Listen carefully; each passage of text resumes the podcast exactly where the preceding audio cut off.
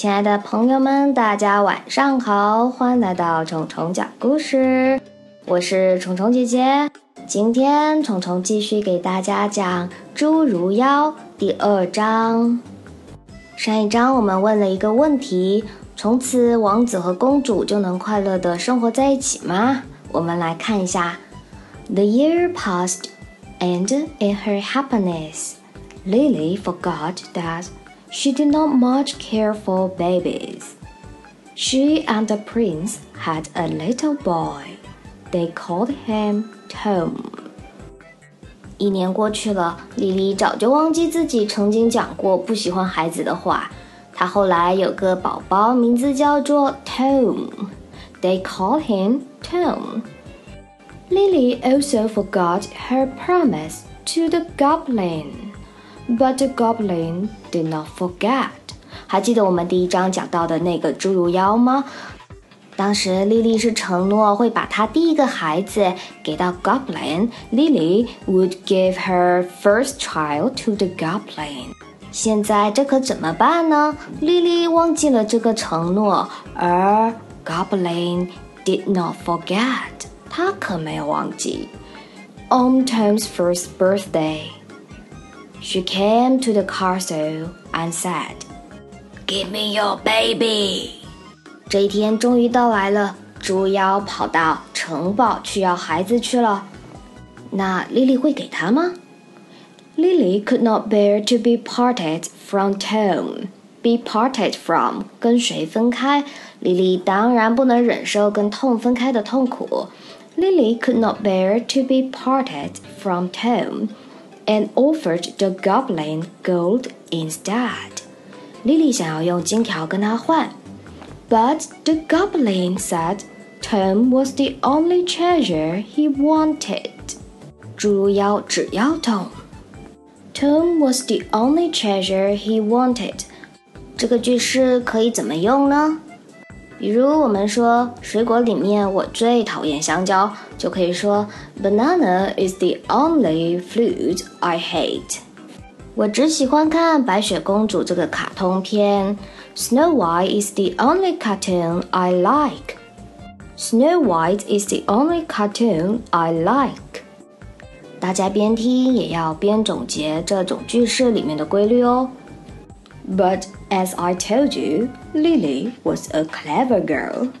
我之前是不是有跟你说过，莉莉其实很聪明？Lily was a clever girl.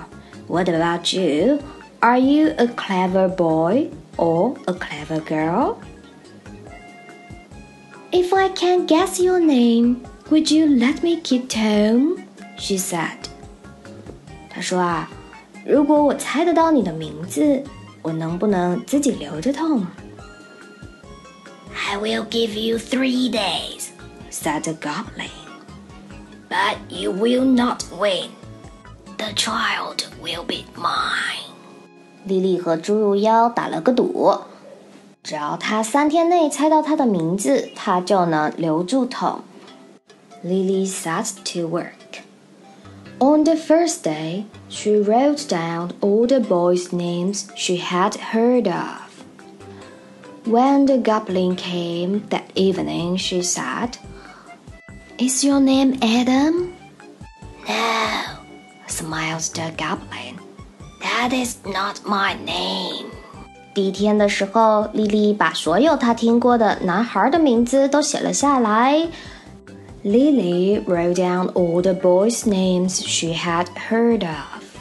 She had heard of 指的是她听过的那些名字。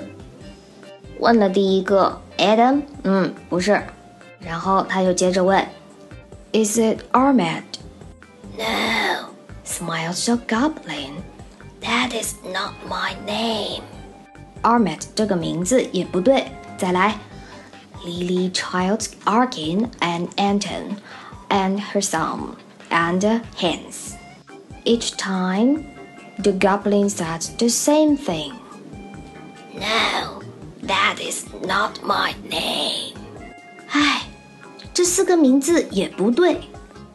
On the second day, Lily went to the castle library and wrote down all the boys' names she hadn't heard of。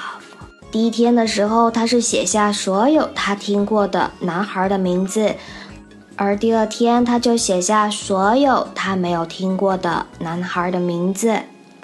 On the second day, Lily wrote down all the boys' names she hadn't heard of.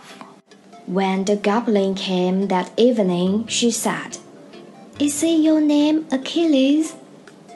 No, smiled the goblin. That is not my name. Achilles 这个名字也不对，而这个名字呢是希腊神话里面的英雄，经常会听到。他刚出生的时候啊，他老妈就倒拎着他，把他整个身体都浸在冥河里面。所以，Achilles 长大以后呢，除了脚跟以外，全身都是刀枪不入。Achilles 这么好听的名字，怎么可能是妖怪的呢？莉莉接着问：“Is he ASL?” asked Lily. No, smiled the goblin. That is not my name. Lily child Karin and Casper and Santos and Solomon. Each time the goblin said the same thing. No, that is not my name. 这就是《侏儒妖》第二章的内容。我们先来复习一下几个句子。Lily forgot that she did not much care for babies. 莉莉忘记了她曾经不喜欢孩子这件事儿。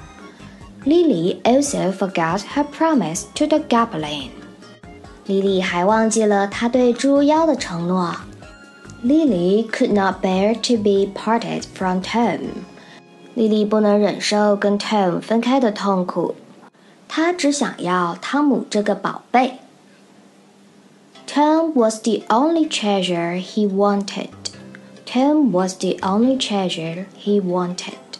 Lily set to work. Lily 开始工作，在这里指的是她开始去找名字。Lily wrote down all the boys' names she had heard of. 莉莉写下那些她听过的男孩的名字。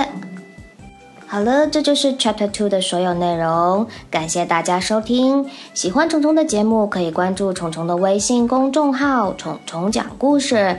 虫是毛毛虫的虫，虫虫讲故事不是单纯的读故事。我们的宗旨是听得懂、用得上、有进步，这就是虫虫讲故事。下期见，不见不散哦。